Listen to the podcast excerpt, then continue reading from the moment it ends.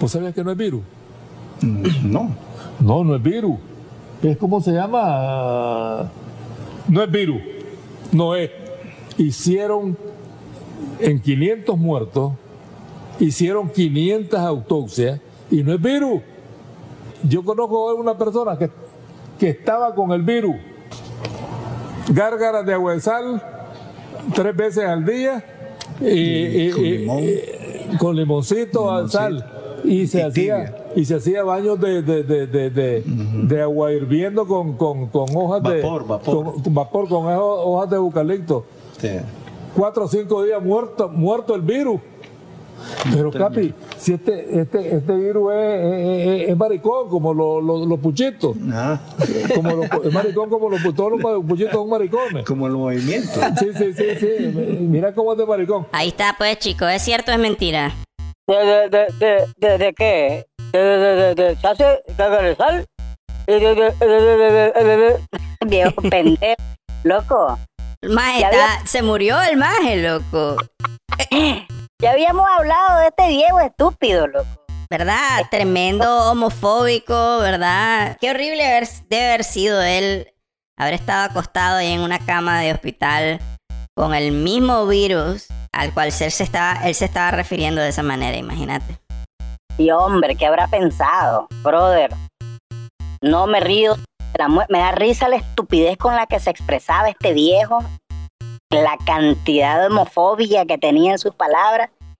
Y ahora, brother, te das cuenta de que falleció del virus al cual él le dijo no sé qué cosas despectivas, loco, y lo comparó con, con los azul y blancos, con...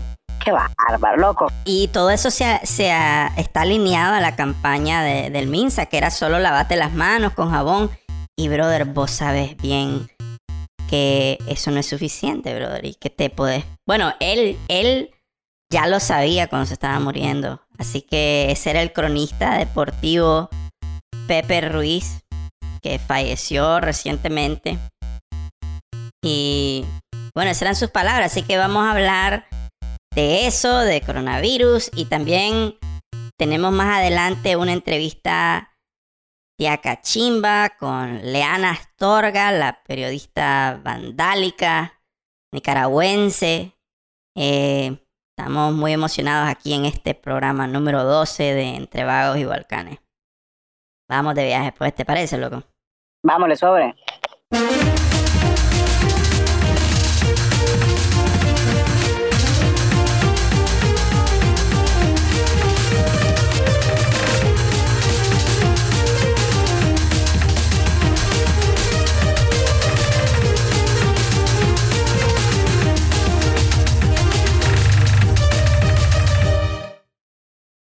Bueno, brother, estamos aquí de vuelta, ¿verdad, loco?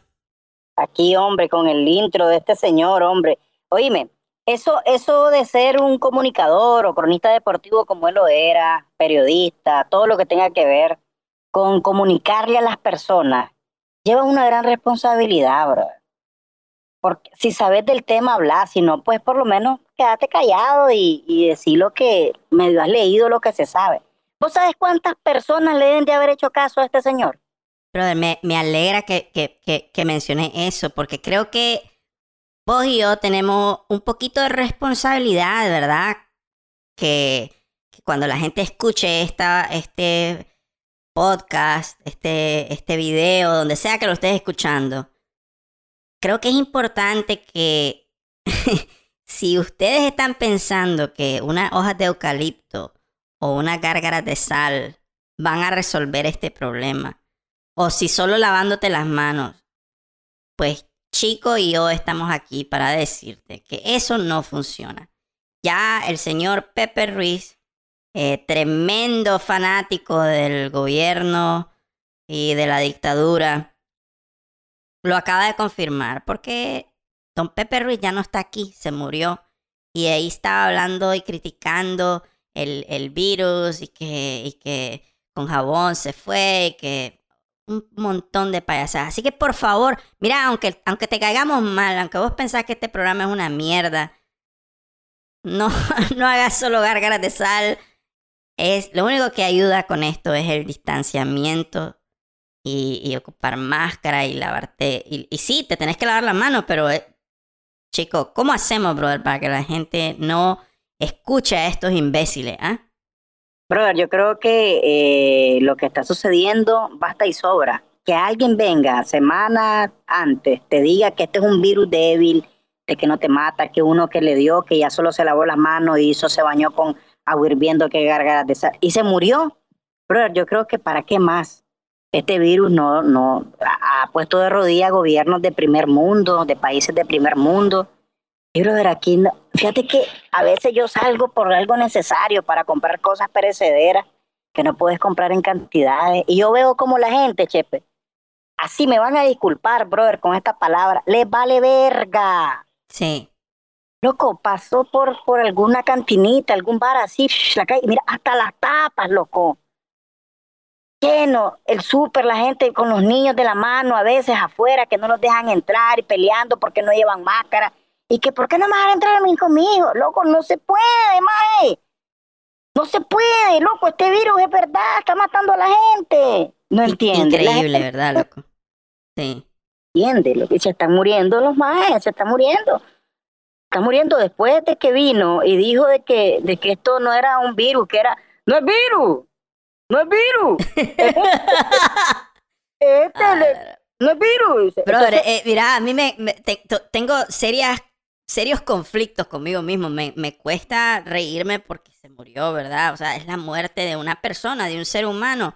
Pero al mismo tiempo me, me, me, da, me causa un poco de humor, ¿verdad? Porque es tan imbécil, ¿verdad? Y, y, y la gente ahí al lado de él riéndose como, como, como gran eh, comediante, el maje, ¿verdad? Y, y, y ha- haciendo gestos homofóbicos y una onda toda primitiva y me da, me causa, no sé, no puedo dejar de reírme de- del nivel de estupidez y entiendo que se murió, ¿verdad? Entonces, si alguien eh, le ofende, ¿verdad? Que nos riamos de Pepe Ruiz, lo siento, lo siento mucho, pero es que es que es, una estupidez, pues, y nos encachimba y yo creo que esa es tal vez la manera de que, de que Chico y yo no respondemos mentalmente ante tanta estupidez, no sé. Chepe, pero se, se entiende que de la muerte no nos reímos. Loco, cuesta. Yo creo que nos cuestaría reír. Se murió.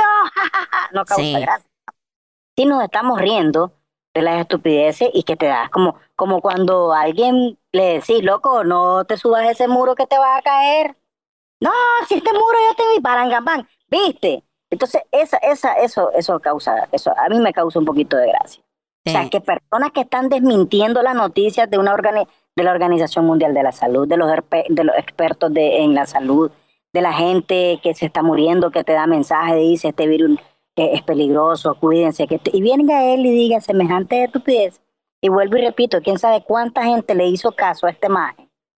Y esa gente, ah, bueno, si este cronista deportivo, que yo, que más de alguien lo debe de haber admirado como cronista deportivo, y le debe haber hecho caso. Él influyó de cierta manera a algunas personas y esas personas ojalá no se hayan infectado. Y si se infectaron y si se murieron, brother, más cuidado, ¿me entendés? Para arrojar, independientemente de tu ideología eh, política, si estás en contra de los azules y blancos, porque los nicaragüenses aquí estamos haciendo una buena... Lo que estamos en contra del gobierno. Estamos haciendo una campaña de quedarte en casa, de que cuidate, y eso no lo quiere hacer el gobierno. Entonces todo lo politizan. Sí. Ya, entonces el que está diciendo que aquí hay pandemia, que aquí hay virus, ah, no, ese es terrorista, ese es puchito, ese es vandálico. Yo creo que ya, ya se deben de estar calmando un poco con eso, ¿sabes? Sí, porque se murió de Pastora, ¿verdad? Y, y, pues hay a- toda esta gente, ¿verdad? Que, que está alrededor del régimen, eh, ellos mismos se están saboteando, loco, su, su, su estupidez. Es, es una cosa eh, eh, eh, que no deja de asombrarme, loco. Es como que te- se están enterrando un puñal en el estómago a cada rato ellos mismos, ¿me entendés? Sí, como los japoneses. Sí, exacto, el, el, el harakiri, es que se llama, ¿verdad? Cuando se agarran el, el sable y se y se, se, se Se matan. baten las tripas solo. Así lo están haciendo. Y oíme, y, y, y grande, grande, este, eh, integrantes del, del Frente Sandinista, Eden Pastora, vos lo mencionaste ahorita. Claro. Claro. Una persona que, que seguro tenía acceso a un buen servicio de salud, que se estaba cuidando, que seguro tenía colección de máscaras, galones de alcohol gel, galones de jabón, cuidándose. Pero el virus, brother, no anda preguntando. No. Si sos pastor, el comandante cero que te tomaste el palacio en el, en el, en el 78. Loco, se murió del virus. Ya sabes, Sí, brother. el virus y, y otro, eh, la esposa de, de, de, De Avellán. de Avellán. Sí. El más se acaba de recuperar, salió y está flaquito, chopaste, loco. No podés, como decís vos, ya creo que están tomando como que, eh, como, como otra dirección esto, como que ya no lo están desmintiendo y esto, ¿me entiendes? Como que ya le tienen miedo al virus. Bueno, vos sabés que a Pepe Ruiz y a todos esos hijueputas lo que lo están viendo son los sapos, ¿verdad? Todos los que son afines al, al, al gobierno. Yo me pregunto, brother, si ahora tal vez están pensando, ah, la gran puta, quizás, me imagino yo que quizás esto no fue la mejor manera de manejar esta mierda, ¿verdad? Aunque seas ultra danielista y, no sé, vamos a ver qué, qué pasa. Hay unos hijueputas, ¿verdad? Que son y continúan siendo fanáticos e inventando mierdas y, y tratando siempre de redireccionar la, la, la narrativa para echarle la culpa a alguien, ¿verdad? Es una cosa eh, espectacular. Y, y te estoy hablando de este maje de, de William Grisby, ¿verdad? Que hace poco estuvo hablando de, de pues echándole la culpa a, a, to- a- al- a la oposición de estar esparciendo el virus, imagínate. Sí, hay un video, ¿verdad? Tenemos un Sí, video. aquí lo voy a, lo voy a dar, lo voy a dar aquí, voy a tocarlo. Ahí va. para hacer todas estas atrocidades. Esta gente, las vidas del Cerotal, que hicieron todas estas barbaridades, yo me pregunto, ¿y no será que también fueron capaces de andar contagiando gente con la peste a propósito? Oye, Oh. eso, brother. Qué locura, ¿ah? Mira, mira cómo se dan con la piedra en las tapas. Él dice de que no será que las viudas de no sé qué anduvieron infectando a la gente con esta peste. Pero ¿cuál peste, hijo puta? Si ustedes dijeron que esta mierda era solo de los ricos y los blancos. Exacto. Que quiere leer a los ricos y los blancos, que aquí no le iba a dar a nadie, que aquí te- hay un sistema de salud que ningún país lo tiene. Este mismo estúpido lo dijo. ¿Por cuál peste me estás hablando? Claro, y no era sea, una peste que, que se te cura, que, que no había que hacer nada, solo lavarte las manos. Mira que, mira lo que dice aquí después, mira. Digo, no, no lo sé. No me consta. Pero vos, vos crees que fueron, que pudieron haber sido capaces. Loco, ¿cómo puedes decir que no sabe, que no le consta? Entonces, ¿qué clase de periodista sos vos, puta, verdad? O sea, estás hablando un montón de mierda solo para qué, para que, para que tu, tu, tus fieles eh, seguidores se empiecen a, a, a- meter mierdas en la cabeza. Chepe, ¿Ah? a ver, mira, ¿no crees vos que, mira, se supone de que esta, de este virus salió de un murciélago? ¿No crees vos que los murciélagos, más- los más están aburridos de vivir en oscuridad? Quieren salir de las cavernas y apoderarse del mundo. No me consta. No, me consta. No me consta, pero ¿no crees que los más quieren acabar con la humanidad y apoderarse del mundo entero y que Drácula reine? No me consta, no sé, no sé. Ese hueputa sí está diciendo, loco. Eso es lo que está diciendo el maje. Increíble. Aquí, aquí, aquí hay más, más te- tenemos más genialidad, Leo. Oí lo que dice aquí ahora. O de haber contratado médico en algún hospital para que deliberadamente trataran mal a determinados pacientes a sabiendas que eran sandinistas o parientes cercanos de prominentes sandinistas para que murieran. Qué bárbaro, puta, loco. Habrán sido capaces. ¿Crees vos que hayan sido capaces? ¿Vos qué pensás? Ojo con eso, porque, ok, los médicos de confianza, los médicos de confianza de eh, son los que están viendo a, a- sus enfermos. O sea, lo- los médicos que, que, que ellos contrataron, los médicos que tienen ahí, porque ellos han hecho despido y dejan a las personas de confianza. O sea, no confían, pero ni en los médicos que los están cuidando, brother. No, hombre, es que además estas ideas perversas que está, de las que está hablando este hijo de puta, las menciona porque esas son mierdas que se le ocurren a él. Totalmente. Y no es mentira lo que estás diciendo. No, para nada. Esas mierdas, esa, esa, esa mentalidad perversa de este hijo de puta de Grisby, es, es, es, eso es lo que yo creo que ahí, ahí el más está pensando, eso es lo que yo haría, yo creo yo, y por eso se le ocurren mierdas así, ¿oíste? Totalmente. Oye, Chepe, pero si ellos lo hicieron, ellos anduvieron de casa en casa. es cierto, explicándote, explicándote lo que tenías que hacer, ¿verdad? Mientras te regaban más virus. Ellos movieron, un, movilizaron un montón de gente que anduviera de casa en casa, recolectando como abeja el virus y llevándolo a otros lados, así, ellos lo hicieron. Mandaron a su gente, la Rita Flete fallecida por este mismo virus. Y, y, y, y este, loco, qué bárbaro, si es que da asco, loco. Es que no paran de, de, de cometer tremendas estupideces. Esa es la verdad. Increíble, brother.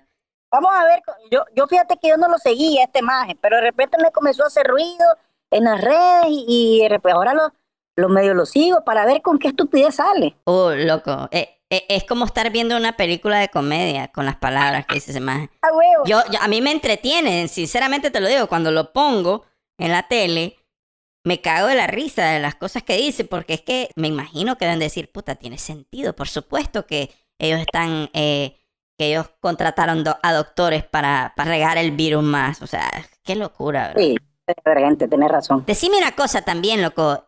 Este hijo de puta puede hablar ahí las mierdas que le dé la gana. Puede decir, puede empezar a sembrar ese, ese, ese pensamiento en, en, en la gente que lo ve en la tele ¿Qué diferencia hay entre eso y lo que, y lo que según ellos hacía 100% noticias, pues? Ajá, correcto. Entonces, eso es lo que le quiero preguntar a Liana en nuestra entrevista después, que qué piensa de esta, de esta supuesta, o de esta manera en que el gobierno está lidiando con, con la libertad de expresión. Porque es una cosa de una sola vía. estos imbéciles dicen que, que, que 100% noticia incitó al terrorismo y todo. Y ahí, este maje que está haciendo, ¿no creemos que hay algún, algún loco fanático que está ahorita diciendo, ah, este maje tiene razón, estos son estos putas de las golpistas que están regando el coronavirus? Así es, ellos incitan para que los simpatizantes vengan, agarren la vara y, y, anden haciendo atrocidades en la calle, ¿verdad? Y, y, sin, y, sin, y sin que los castigue el peso de la ley, porque la policía está a favor está a favor de los, de los que andan allí, los delincuentes, los paramilitares, armados y toda esa gente, como terroristas, incluso así lo están viendo internacionalmente. Totalmente, si, si, sos, si sos seguidor de esto, puta, ya de por sí ya tener los cables pelados, ya estás como medio loco, creo yo. ¿No te parece? Así le, así le pasó, así debe ser ese hijo de puta ahí en Miami que, que salió ahí con la, con la bandera del Frente Sandinista en la, en la, en la marcha, en las protestas ahí en, en, los Estados Unidos.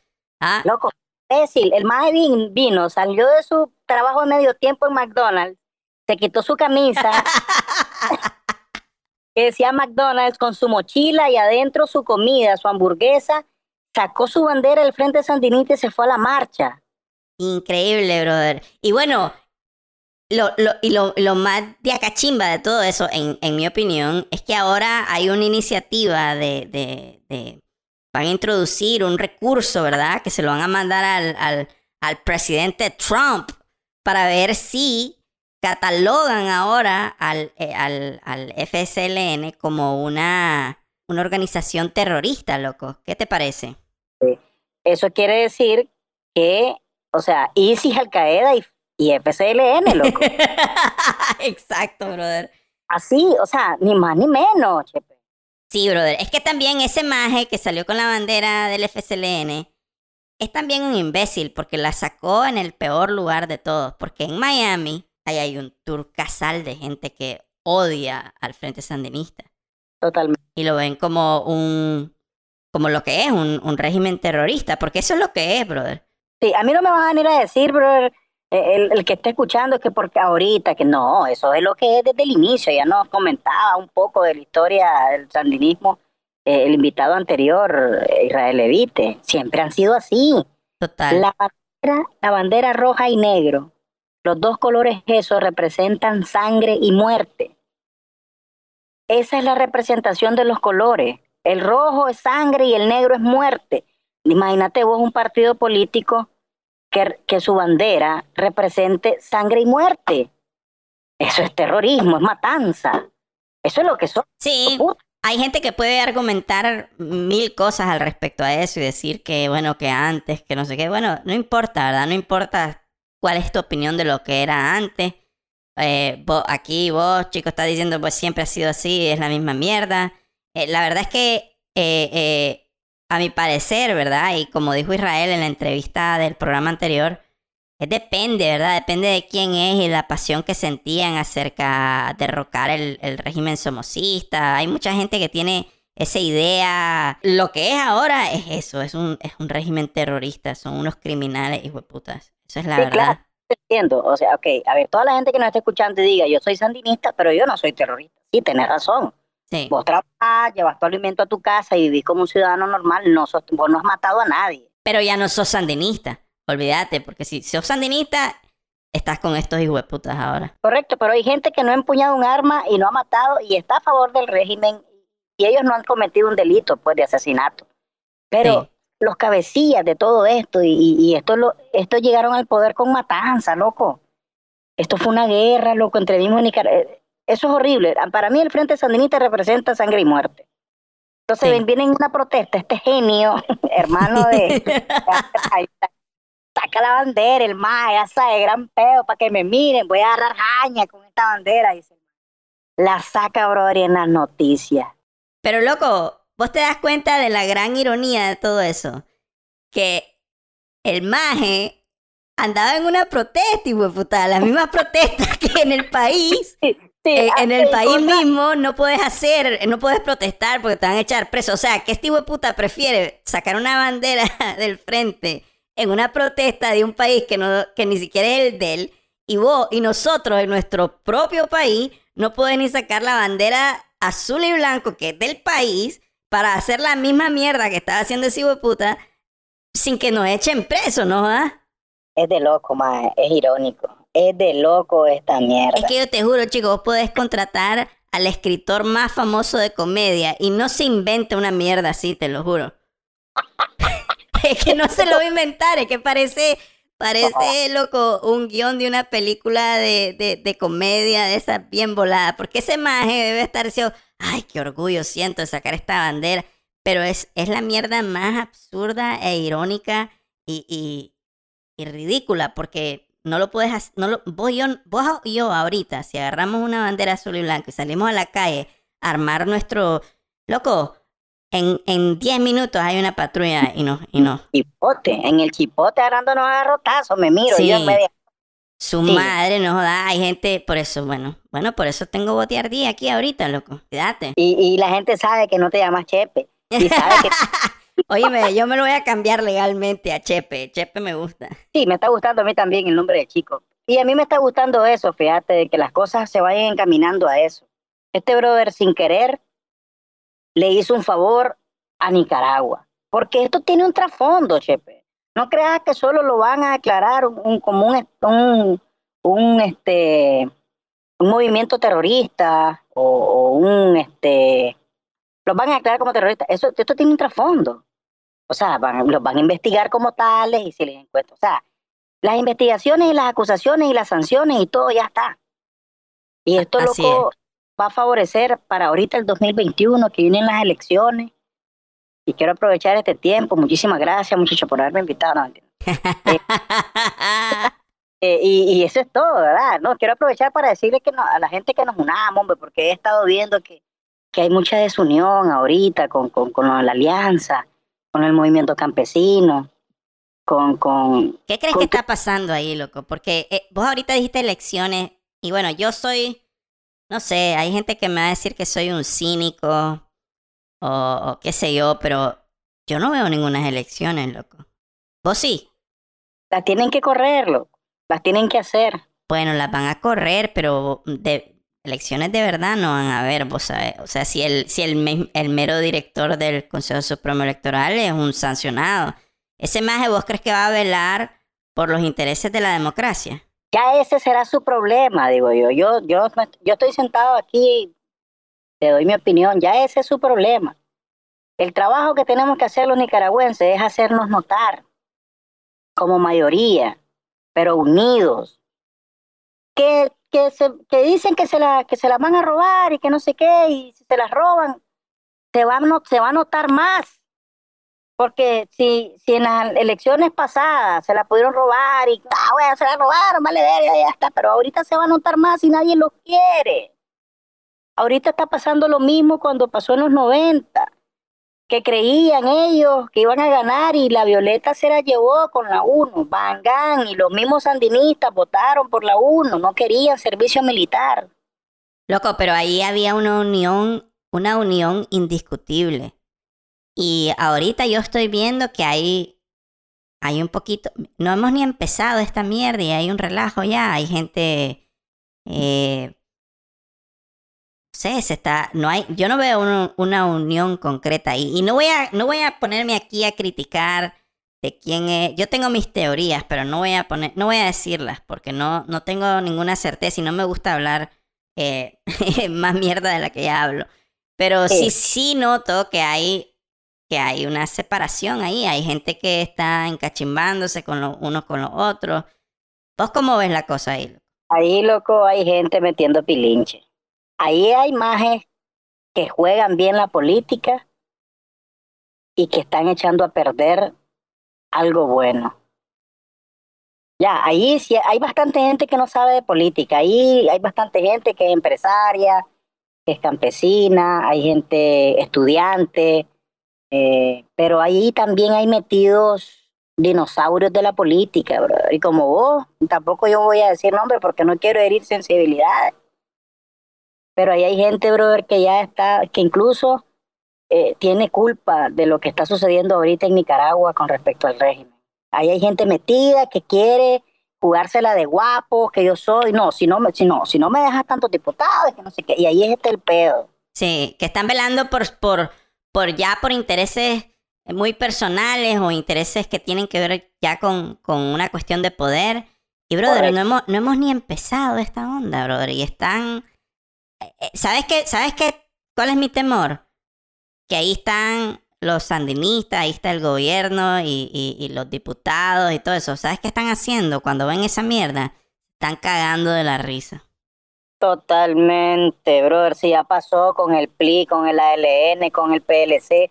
Así sucedió. Divide y vencerás. Claro. Eso de la risa ahorita que se están volando verga, pero que se den cuenta antes, brother. Y la prioridad es sacar a Ortega. Así es, así eso es. Todo. Eso es todo, nada más. Ahí la prioridad es sacar a Ortega. Sí. Yo espero, yo espero, ¿verdad? Que, que que haya alguna manera que todo, todo funcione y, y le busque, y le, y le busquen la vuelta, loco, porque Sí, loco. Ya estamos a medio de, a mediado del 2020, seis meses. ya, ¿qué pasó? No hay oposición. Sí, pero bueno, también, como dije antes, no creo que Ah, vamos a ver qué es lo que dice el régimen, ¿verdad? Porque acordate que ellos pueden echarte preso si, si te ven con, si te ven que tenés eh, que, está, que tenés la posibilidad de ganar. Sí, te echan preso o te matan. Ese, es el menú. Pero bueno, loco, eh, ya aquí está. Vamos a empezar la entrevista de Liana Astorga. Pero primero vamos a ir a un pequeño corte, ¿te parece? Me parece genial, loco. Y ya regresamos ahorita, ahorita, ahorita, ahorita, ahorita, ahorita. Dale, pues ya venimos un ratito.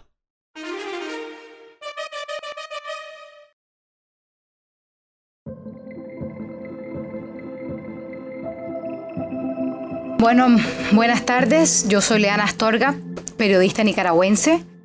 El pueblo nicaragüense sigue manifestándose, sigue luchando por su libertad, por la democracia y por la justicia.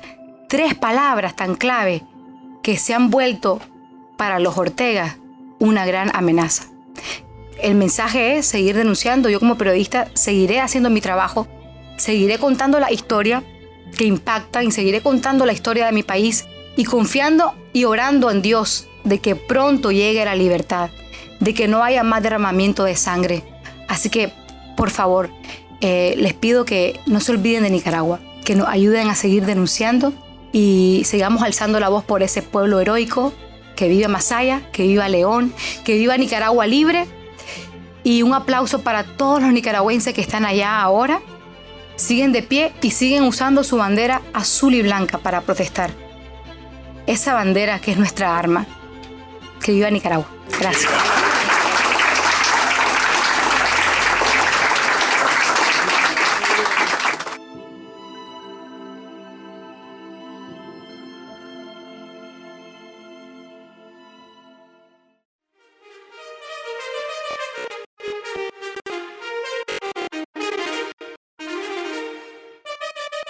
Bueno, bueno, chicos, ya estamos de vuelta aquí.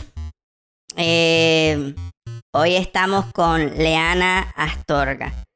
Brother, esta periodista que está aquí con nosotros, yo la admiro mucho, ¿verdad? Mucha gente le dice la periodista vandálica, imagínate. Sí, es un honor, sí. Sí. Para ella debe ser un honor, no creas. También se ha ganado unos premios Emmy, imagínate, en Estados Unidos por el trabajo periodístico que hizo en la crisis del 2018. Y en Nicaragua anduvo metida en las protestas como, como todo el mundo, reportando. Y lo mejor de todo es que anduvo denunciando todas las atrocidades del gobierno eh, internacionalmente. Correcto. Y para si alguien que nos está escuchando que no sabe que es nicaragüense, ella es nicaragüense. Nació en Nicaragua, se crió en Nicaragua, pero ahora trabaja en Telemundo, Telemundo 51. Así es. Y bueno, Leana, muchas gracias por estar aquí en Entre y Volcanes. Aquí Chico y yo estamos súper emocionados que estés aquí. Hola, ¿qué tal chico? Chepe, gracias por tenerme en su programa, gracias por invitarme, pues para mí es un honor poder compartir con ustedes un poco de mi experiencia, de esa triste experiencia que nos ha tocado vivir a los nicaragüenses que estamos en el exilio y que de alguna manera pues sentimos dolor por ver todo lo que está pasando con nuestra querida Nicaragua. Yo soy periodista, trabajo acá ya hace muchos años, pero fue, me crié y, mi carrera empezó en Nicaragua y obviamente tengo mucha familia y mi corazón siempre está, por supuesto, presente con el pueblo nicaragüense. Y para mí fue muy duro realizar todos esos trabajos periodísticos porque ver a, a tus hermanos nicaragüenses, a tus hermanos humildes, con tanto sufrimiento, con tanto dolor y tener que todavía reportar eso fue de verdad eh, una situación bastante difícil para mí en lo personal. Ha sido uno de los trabajos periodísticos más difíciles que me ha tocado cubrir, tanto por la inseguridad como por la parte emotiva, la parte sentimental. Así que gracias por tenerme muchachos, gracias por estar en este programa entre vagos y volcanes. Espero que ustedes no sean tan vagos, por supuesto que no.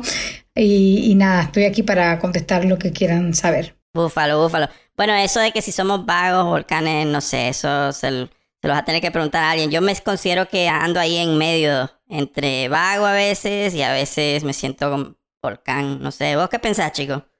Yo antes era bastante vago y nada de volcán. Ahora sí soy, me siento bastante volcán, pero también tengo un poquito de vago, fíjate. Ahí como vos, una mezcla entre vagos y volcanes.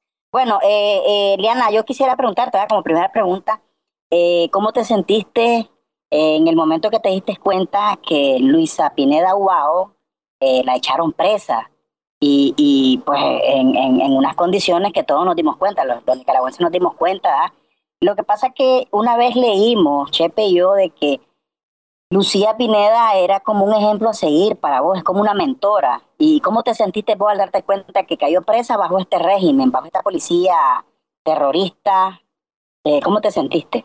Bueno, sí, eh, Lucía fue una de mis mentoras. Efectivamente, cuando yo empezaba mi trabajo en Canal 2, ella fue una de las, de las periodistas que me apoyó. Como obviamente cuando uno está empezando como toda novata, siempre necesita a veces la guía de una persona que tenga más experiencia y Lucía siempre, siempre confió en mi trabajo, siempre me, me decía, Leanita, mira, tienes que hacer esto, Leanita, mira, tienes que, cuando grabes tu, tu tag, me decía, tienes que aparecer en cámara porque tu cara es tu punto, tu cara es tu presencia, es tu sello. Muchos, muchos, muchos consejos que me dio Lucía, la quiero muchísimo.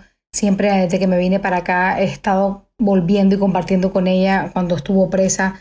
Para mí fue súper difícil nos las pasamos, eh, me acuerdo que me llegó el correo de voz que se hizo viral, ¿no? Cuando, cuando estaba ella reportando diciendo que, que la guardia orteguista había llegado al canal y con un amigo que tenemos en común, que es nuestro maquillista, nos pusimos a llorar, a llorar, a llorar y obviamente en ese mismo instante empezó eh, también mi denuncia en redes sociales por ver, ¿no? Eh, o sea, cómo pueden poner tras las rejas a las personas que están comunicando cuando no han hecho ningún pecado. Su único delito es darle voz a, la gente que no tiene voz.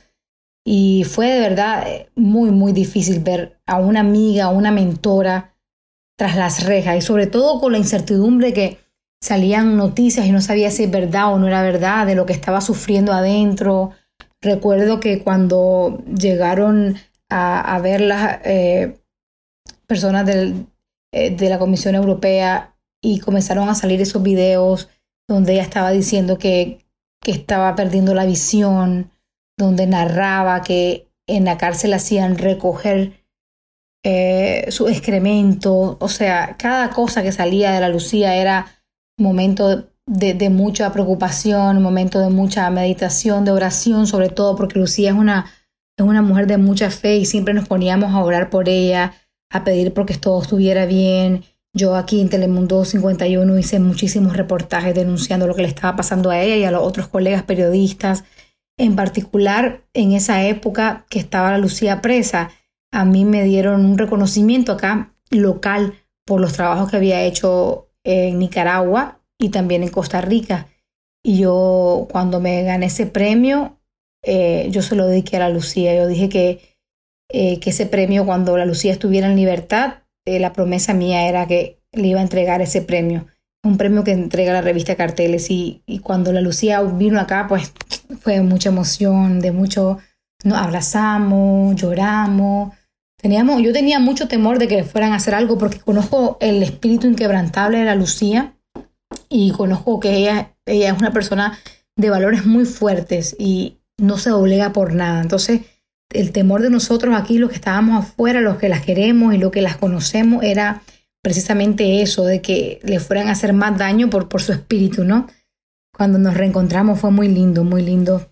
Fue un reencuentro muy emotivo y obviamente, aparte de, abrazarla y hablar con ella, pues la promesa de entregarle ese premio se lo entregué también y, y de ponernos al día, por supuesto, y, también de, de, un poco de sufrir juntas, ¿no? De sufrir juntas el dolor que nos ha tocado reportar, el dolor de, de, estar en el exilio. Ella tuvo que irse de Nicaragua porque no estaba segura ya. Y yo que me vine desde hace, desde hace tiempo pues a Nicaragua, siempre eh, uno, aunque esté lejos, quiere ver a su país próspero, quiere ver a su gente contenta, quiere ver a, tus hermanos que van avanzando, pero cuando miras esas imágenes de, de, de, la dictadura, cómo se ha ensañado con un pueblo inocente, cuando te llegan esas denuncias de, de nuestros hermanos, muchos que eran, van a ser los primeros en graduarse en la universidad, que los asesinaron así con balas, solo por salir a protestar, cuando te llega todo ese reporte y uno está lejos, pues siente una impotencia tan grande. Y nada, contenta porque la Lucía por lo menos está fuera de peligro y sigue trabajando de donde está, desde su trinchera, denunciando todo lo que está realizando, las atrocidades eh, y las violaciones de derechos humanos que está realizando la dictadura de Ortega Murillo. Y siempre nos comunicamos, siempre estamos trabajando en conjunto. Cuando ella tiene algo para mí o yo algo para ella, siempre compartimos información y, y estamos unidas en esta, en esta lucha, unidas en, en denunciar al mundo entero lo que está pasando con Nicaragua y por supuesto orando y con la esperanza puesta en que muy pronto recuperaremos esa libertad tan anhelada y que tanto sufrimiento y tanta sangre le ha costado a nuestros hermanos nicaragüenses. Sí, buenísimo. Y nosotros aplaudimos, ¿verdad? Todos los esfuerzos tuyos y de Lucía y de todos los medios de comunicación eh, que, que trabajan, ¿verdad? Por esa por denunciar todas estas cosas terribles que hace el gobierno.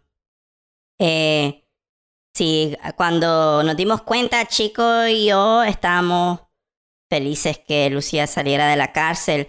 No estamos felices que hayan destruido todo un medio de comunicación que estaba ahí para denunciar las atrocidades, ¿verdad? Pero por lo menos saber que ya no estaba presa nos hizo sentir bien. Y esa es la cosa, ¿verdad? Que el gobierno, bajo todos estos pretextos ideológicos y mentiras, continúan destruyendo la, libertad de prensa y expresión eh, del país entero. Eh, al reprimir protestas, al cerrar medios de comunicación, ¿vos crees que todo esto le esté funcionando al gobierno? Y, y además, ¿cómo crees que ellos justifican, verdad? Negar el derecho a protestar. Porque ellos eran expertos a movilizar gente durante los gobiernos anteriores y pues e, e, es una tremenda hipocresía ahora, ¿no te parece? Mira, te puedo decir que en realidad el periodismo o es libre o definitivamente no es periodismo, es una farsa. O sea, los periodistas que vemos nosotros, no debería llamarlos periodistas, los comunicadores, los voceros del régimen que vemos que no preguntan, que no investigan, que no indagan, eso no es un periodismo, eso es ser vocero, vocero de cualquier persona que te paga por eso. Y eso es lo que ha pasado en Nicaragua. O sea, el régimen eh, eh, ha venido cerrando las puertas a todos los periodistas independientes. Pero de que le ha funcionado, fíjate de que yo creo que no le ha funcionado, porque ellos han tratado de callar a todos los periodistas independientes, de amenazarlo, o sea, y lo que ha surgido es que han surgido más personas que a través de las redes sociales denuncian, denuncian la situación que se está viviendo en Nicaragua. O sea, mientras callan a uno, salen tres más a defender y a denunciar lo que pasa en el país. De hecho, la situación de periodismo en Nicaragua es muy grave, es una situación que el mundo entero lo ha visto con demasiada preocupación.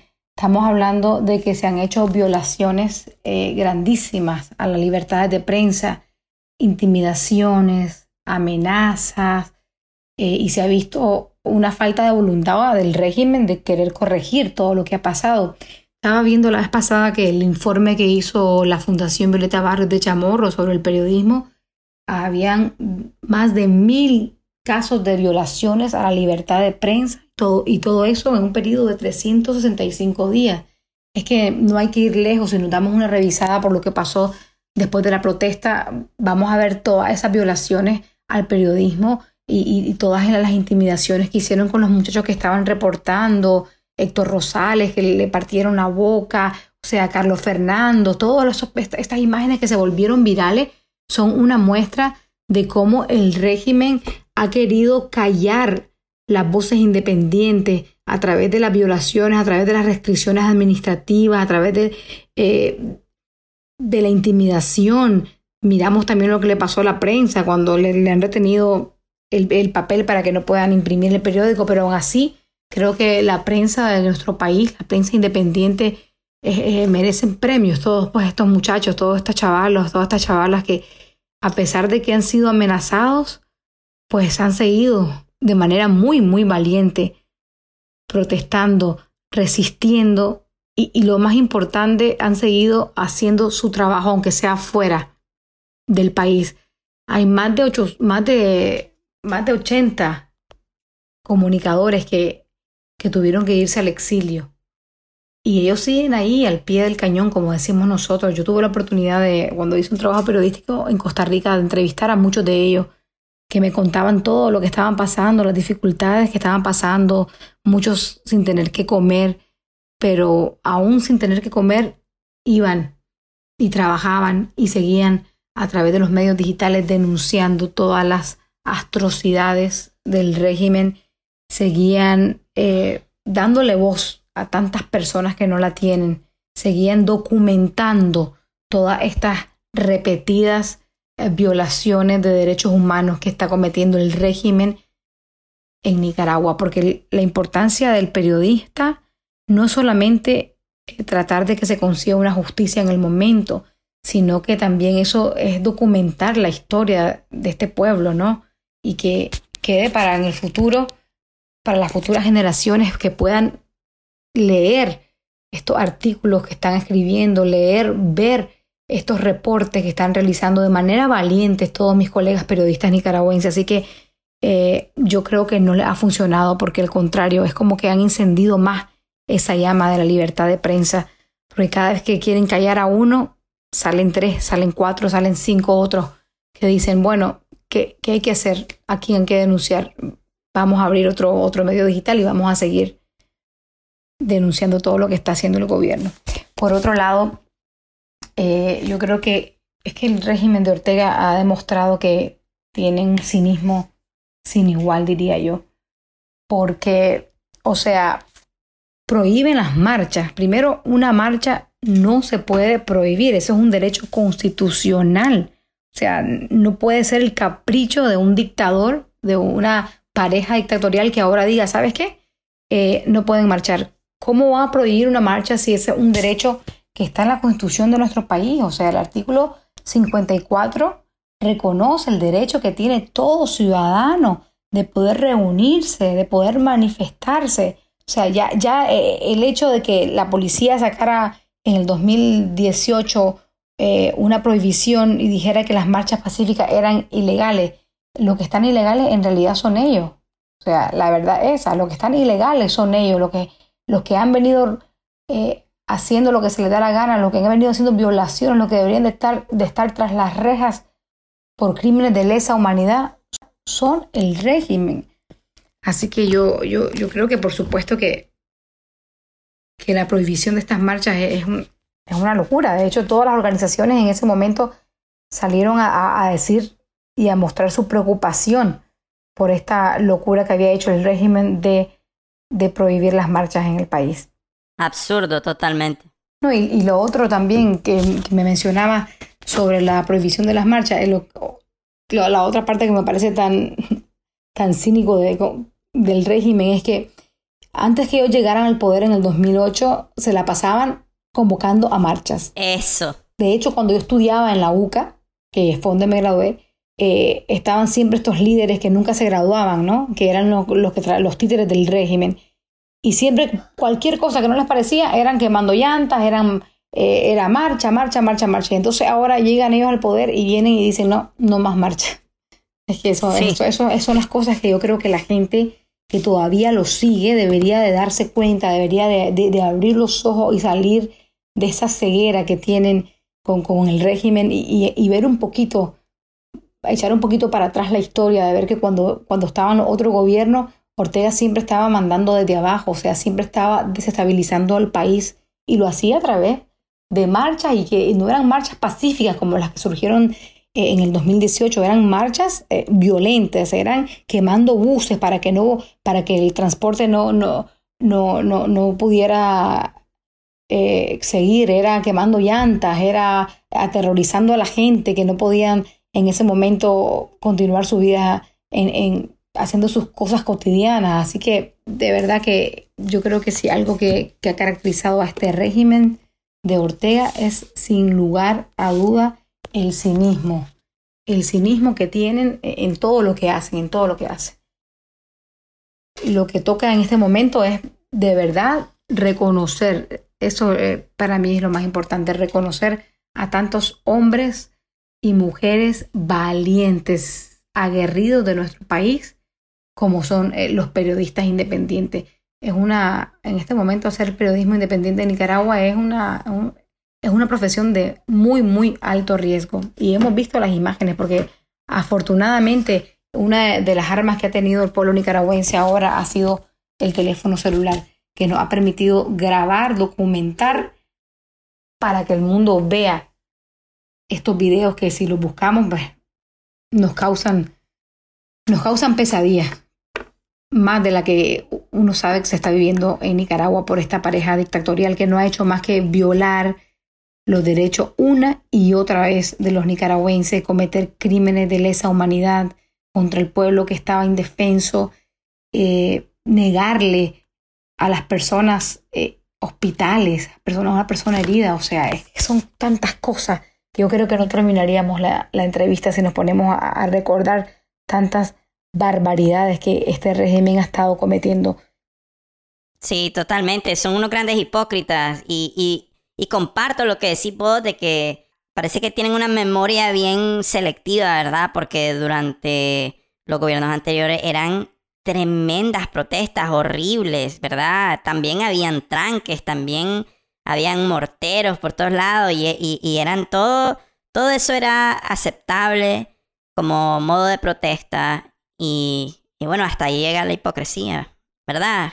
Sí, Chepe, la, la gran cooperativa Parrales Vallejo se encargaba de hacer todas esas protestas que sí era terrorismo. Ella mencionó que quemaban buses y el que no se quería unir le quemaban, ahí es donde quemaban los buses, cuando no se querían unir a, a las a las huelgas de transportes que hacían ellos, los para el Valle salían con acas, quemaban llantas. Horrible. Todo el mundo se acuerda.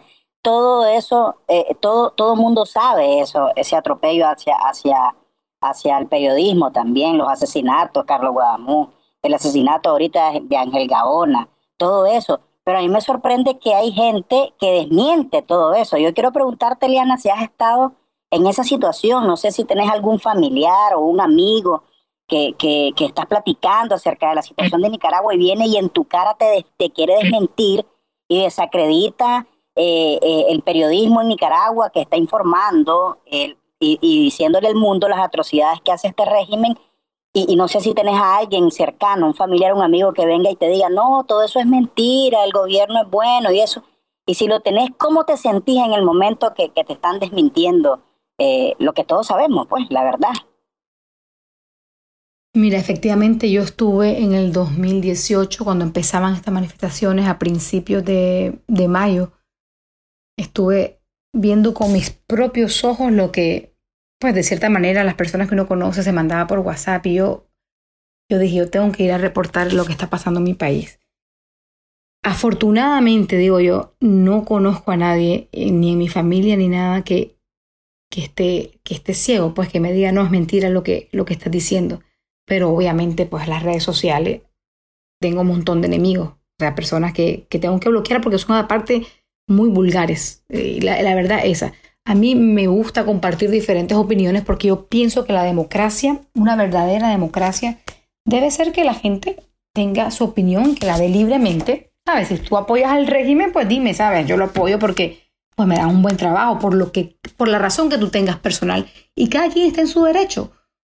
Pero, o sea, eh, eh, los seguidores del régimen han, han demostrado que son súper vulgares, lo que hacen es ofenderte, te dicen que eres una mentirosa, o sea, te atacan de una manera impresionante. Y para mí todos esos ataco, ataques de personas que siguen a un dictador eh, significan de que estoy haciendo mi trabajo bien. O sea, en vez de sentirme mal por los ataques a los que he sido víctima, que han sido muchos, eh, me hace sentir bien porque me siento que estoy cumpliendo con mi, con mi trabajo de hacer una denuncia y de ponerme al lado correcto de la historia, al lado de los que están sufriendo la represión en carne viva.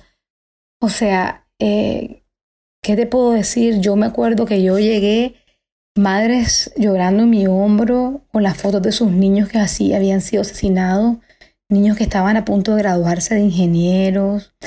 O sea, una familia, a mí nunca se me olvida esta historia, de una familia de Tipitapa, que fue uno de los primeros jóvenes en ser asesinados Pavón, Ricardo Pavón, si no me equivoco. Esta señora estaba poniendo su denuncia en la CIDH y yo estaba grabando y accedió a hablar, no había hablado antes con ningún medio, accedió a hablar con nosotros. Y esa mujer, o sea, lloraba y me decía que desde que habían asesinado a su hijo, ella no había cambiado la cama porque, eh, o sea, no había cambiado eh, las sábanas de la cama porque ella se acostaba ahí porque sabía que ese fue el último momento donde estuvo su hijo ahí. Ella me decía a mí también, llorando, que él quería ser un guía turístico. Y era una familia muy, muy humilde. Y me decía que él iba a ser el primero en la familia en ir a una universidad y en estudiar. Y todos esos sueños fueron arrancados violentamente simplemente porque el muchacho decidió salir a protestar, decidió salir a, hacer, a ejercer un derecho constitucional. Lo más triste de esta historia, eh, Chepe y Chico, fue que esa mujer me lloraba y decía que antes que lo mataran, eh, él decía, ay, mira ese palo de mango, ¿cómo no? Ellos tenían en el patio un palo de mango, ¿no? Y él le gustaba mucho los mangos, pero en ese momento cuando no estaba la temporada y él decía, ay, esos mangos, ¿cuándo van a estar? Esos mangos, ¿cuándo van a estar? Esos mangos que me los quiero comer. Y, dice la mujer llorando que cuando la estaba entrevistando me dice, y ahora yo salgo al patio, me decía, así llorando, pero llorando a. Y veo ese palo de mango que está llenito de mangos y mi niño no pudo comerse su manguito porque me lo asesinaron. O sea, oír ese testimonio de, de una persona que lo está sufriendo en ese momento que te, te usa a ti para llorar, eh, eso es muy fuerte. O sea, tenemos a la Coquito, la mamá de, de- del, del muchacho de Estelí, que, que lo asesinaron, un chiquito que estaba a punto de graduarse ese año de ingeniero, una señora que aparte era seguidora del régimen. No, no, no. Esa mujer lloraba, lloraba y, decía, me arrepiento de haberlos apoyado tanto. Ella decía que eh, para las elecciones ella le dijo al niño, que, al, hijo que votara por, por Ortega. Y el niño le dijo, no, a mí no me gustan los partidos políticos, mamá. Y ella dice, y, pero yo le insistí, le insistí, y al final, por hacerme caso, dice, por usted lo voy a hacer. Y dice ella, me decía llorando la coquito, lo único, yo me arrepiento de, de haber hecho que mi hijo, que mi hijo votara por eso, no voy a decir la palabra, por esos desgraciados que fueron los que me lo asesinaron. Y como esa familia hay muchos, la polarización en Nicaragua es uno de los problemas que habrá que resolverse después con campañas tal vez de, un- de unificación, ¿no? Que el pueblo nicaragüense aprenda a vivir verdaderamente en democracia y que se conozcan nuestros derechos para que nadie más venga a pisotearlos, nadie más venga a violarlos de esa manera y que la gente pues no se parcialice tanto con un partido político, ¿sabes? Que al final los partidos políticos, eh, la mayoría son, son corruptos y lo que se tiene que ver más que todo son eh, las acciones que están realizando y lo que se tiene que tratar de proteger y que todos los nicaragüenses tienen que estar siempre pendientes que no venga nadie a cambiar nuestra constitución, que no venga nadie a violar eh, esos derechos que son constitucionales del ser humano, el derecho a la libertad de expresión, derecho a la manifestación, derecho a tener, a tener un trabajo con seguridad. Hay, muchas cosas que, por qué trabajar. Por eso que yo creo que los nicaragüenses, en vez de estar peleando unos a otros por un partido político, deberíamos de estar más bien trabajando en la construcción de una nueva Nicaragua, una Nicaragua que tenga oportunidades para todos. Cuando me refiero para todos, es para todas las personas, las que nacen pobres, las que nacen con más dinero, las que nacen sin educación, que puedan seguir adelante y prepararse. Una Nicaragua en la que nadie quiera salir de su país, en la que todos quieran mantenerse en su país para construir un mejor país. Que así sea, Liana. Eh, bueno, estoy teniendo problemas manteniendo las lágrimas adentro, ¿verdad? De escuchar lo que estabas hablando de, Doña Coco y de su hijo y todo eso. Y no le quiero ni preguntar a Chico porque estoy seguro que está así. Es, es realmente debe haber sido terrible ver eso con tus propios ojos, pues. Y, y bueno, eh, hay, hay mucha gente, ¿verdad?, que, que trabaja en el gobierno. Cuando hablas de la constitución, por ejemplo, hay gente que, que, que tal vez no son diputados, pero que trabajan para el gobierno. Y, o trabajan en instituciones del gobierno. Y, y quizás no, ni siquiera están a favor del, del, gobierno mismo, pero ese es el trabajo que tienen, ese es, eh, esa es la manera en que ellos están trayéndole eh, comida a su casa. ¿Vos qué pensás de eso? ¿Qué, qué le podrías decir vos a un funcionario de gobierno hoy en día eh, eh, que se encuentre en, en esa situación? Mira, es difícil ponerse en los zapatos de las demás personas y más difícil cuando hay tantas necesidades. Y sí, hay muchas personas que están trabajando con el régimen y, y hemos visto también eso en las imágenes cuando los obligan a marchar a favor del régimen y entonces están con el cartel del, a favor de los dictadores, pero la cara la esconden. ¿Y qué te puedo decir? Yo, yo, eh, es muy difícil cuando sabes que tienes, eres madre de familia, tienes que llevarle de comer a, tus hijos, pero yo creo que eh, no puedo hablar por ellos porque no estoy en los zapatos de ellos. A mí personalmente se me haría muy difícil traicionar mi convicción y traicionar mis valores, porque fui criada así, ¿sabes? Fui, criada a la antigua, de que, de- y más siempre fui criada por una periodista donde se me enseñó siempre a decir lo que sentía, entonces solo, solamente pensar que voy a estar en un lugar y que se me está obligando a marchar o que estoy viendo una injusticia y no la puedo denunciar, solamente pensar que me voy a quedar callada, a mí me da dolor en el pecho, la verdad. Pero tampoco puedo juzgar a esos hermanos que tienen que llevar la comida a su casa y que tienen necesidades y que ¿quién se las va a suplir? ¿Quién se las va a suplir? Es fácil decir, ah, no, yo no lo haría, pero hay que estar en los zapatos de las personas para poder, para poder verdaderamente decir que se puede o no se puede hacer. No me gusta juzgar a nadie. Eh, de verdad que de que no me gusta jugarlo. Mis condolencias, mis condolencias para esas personas que tienen que aguantar seguir a unos criminales cuando saben o están conscientes de que son unos asesinos, que son personas que violan una y otra vez las leyes, que son personas que están llevando o que tienen a Nicaragua viviendo una pesadilla, que tienen a un pueblo que se resiste a ser esclavo, tienen a un pueblo masacrado, a un pueblo que, que está sufriendo día a día, porque hay muchas cosas que no vemos en las noticias, pero el régimen sigue haciendo de la suya. Ellos siguen buscando a las personas que han estado en las marchas. A cada rato aparecen campesinos que son nuestra población a veces más vulnerable, asesinados por el régimen. Eh, es que es difícil cuando se tiene que lidiar con la pobreza y a la vez lidiar con este gobierno opresor.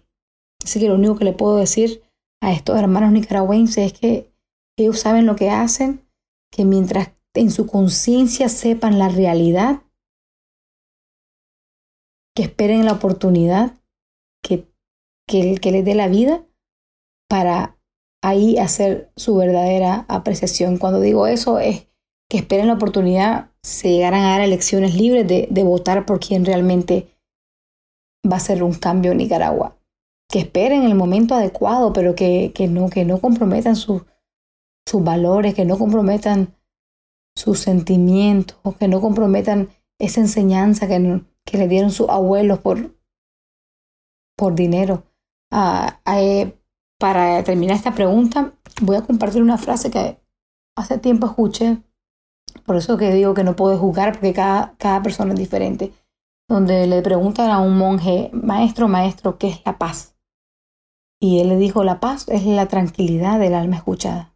Así que cada alma tiene una paz diferente. Y yo creo que nosotros como nicaragüenses no es momento de juzgar ahora, sino es momento de unificarnos. Es momento de unirnos como hermanos nicaragüenses por buscar la reconstrucción de un país que, que está ahorita en las ruinas en las ruinas no solamente financieramente, en las ruinas moralmente, eh, acabado, de luto. Y es momento de que nosotros, como nicaragüenses, y más los que están allá, que están sufriendo más, trabajen juntos para ver cómo salir de este, de este calvario al que nos ha sometido el régimen de Ortega. Sí, eso es siempre complejo, ¿verdad? Pero yo estoy con vos en que yo no podría trabajar para un gobierno así, pues. No, no me daría la conciencia, preferiría, no sé, hacer lo que sea, pero no estar ahí. ¿Vos, qué pensás, chicos? Muy difícil, muy difícil. Eh, es lo que pensábamos ahorita. Yo pienso igual que vos, Chepe. Pero como dice Liana, es difícil ponerte en los zapatos de los demás y saber de que ese trabajo depende de la comida, de tus hijos, la renta. Es bastante difícil. Pero el día de las elecciones, y así va a ser, ahí vas a ver, ya pasó en los 90 con lo del servicio militar Nadie se lo esperaba, doña Violeta ganó y ahorita va a pasar lo mismo. Nadie quiere este régimen, incluso la gente que está trabajando en el gobierno. Oíme, con la irresponsabilidad desmedida que está tomando el gobierno y, y no practicar ningún plan de prevención con respecto a la pandemia, todos sabemos que el COVID está cobrando montones de vidas, incluso de los simpatizantes, de diputados, funcionarios. Eh, Liana, ¿Vos crees? sí, me da risa, pues, pero no es por las muertes, sino que se les salió de las manos, pues. Ellos jugaron un juego y lo perdieron. Eh, ¿Vos crees, Liana, eh, que con todo esto eh, celebren esto del repliegue táctico y, y, lo del 19 de julio, el aniversario del triunfo del frente? ¿Crees que esto va o no va? No, no, esto fue impresionante, de verdad, muchachos. O sea, Es increíble. El mundo entero paralizado por la pandemia del COVID-19. El mundo. Desde China, Estados Unidos, Inglaterra, Europa, Italia, España. Y los únicos anormales, porque esa es la palabra, que estaban convocando a marchas en medio de una pandemia mundial, en medio de algo que hace más de 100 años no había vivido la humanidad entera, era el régimen de Daniel Ortega. Era el único que estaba convocando a marchas, una irresponsabilidad total, porque la pregunta es, bueno, si están convocando a marchas, ¿por qué no vemos en esas marchas a los hijos de Ortega? ¿Por qué no está Ortega marchando con su pueblo? ¿Por qué no está Murillo marchando con ellos? No, no, no, no. O sea, siempre mandan es al pueblo. O sea, la gente, la que se muera la gente, que se contaminen ellos. Eso, eso de verdad que, que eso fue increíble. Yo, yo nunca pensé que la irresponsabilidad de este régimen iba, iba a llegar tan, tan, iba a ser tan, pero tan, tan grande como, como lo fue en el manejo de esta pandemia que lo seguimos viendo. Por eso es que estamos viendo que la gente está cayendo al suelo como, como pipían, caen muertos. Y bueno, en, en medio de todo esto se, se han muerto muchas personas también afines al régimen porque son los que menos se protegen. Así que de verdad que viendo esto, no me parece raro que a ellos no les importa. Ellos han demostrado una y otra vez que no les importa la vida de los nicaragüenses.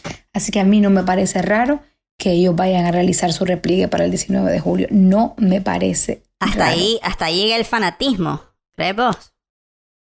Aquí los que deben de reflexionar si van o no son, por supuesto, los nicaragüenses. debemos ya de cambiar esa manera de pensar de borrego, de simplemente escuchar lo que dice un líder y más que todo analizar las cosas, ver lo que está pasando.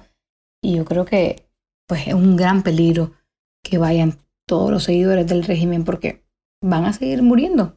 Y ahí están. Y cuando van a morir, su, su, su líder no los ayuda, no los puede salvar. Pareciera que, que, que el objetivo de Ortega es matar a cuanto más nicaragüense se pueda.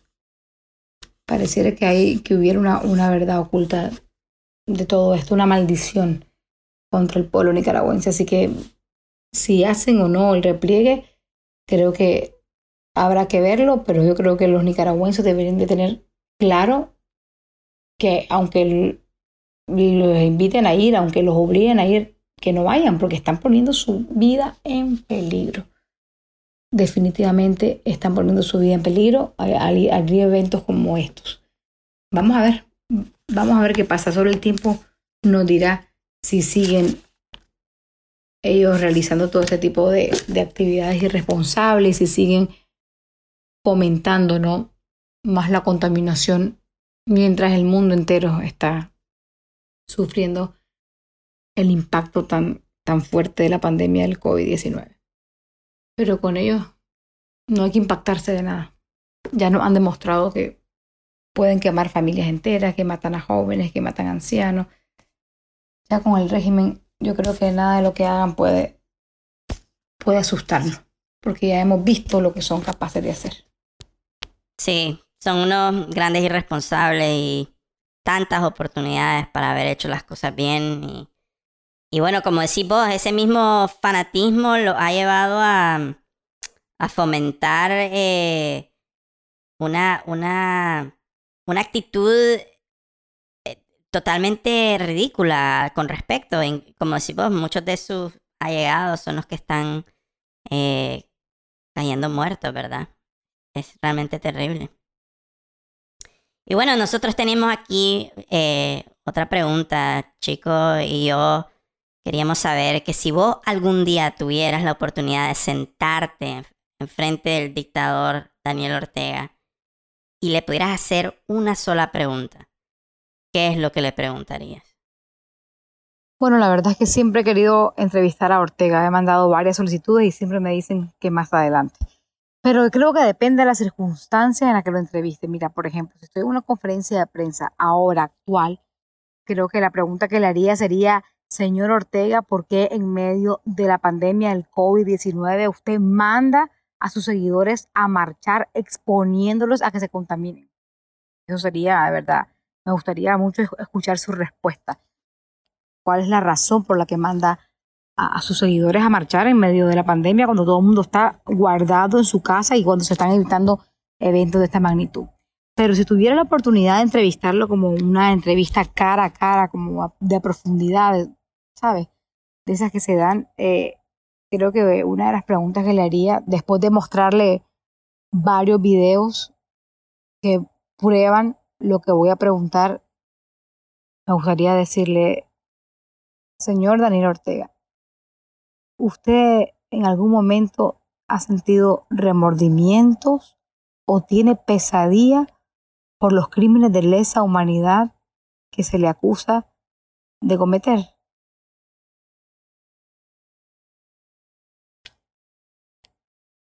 Sería interesante ver, ver esa respuesta, pero como te digo, tiene que ser después de crear un video donde se, por ejemplo, se, se muestre el, el bebé que se, que se le mató, que lo mataron en los brazos del padre, fue, murió eh, por un francotirador. Tiene que ser donde se vean los videos de la policía matando a jóvenes. Y entonces que no me pueda refutar ni me pueda decir, por supuesto, no, ¿quién te dijo que eso pasó? Porque es que todos los dictadores siempre, siempre van a tener Siempre tienen excusas. Una respuesta. Es, muy normal que los dictadores no les gusta que los cuestionen y siempre cuando una periodista le hace una pregunta, pues ellos vienen y te, tiran otra pregunta a ti. Eso es algo muy normal.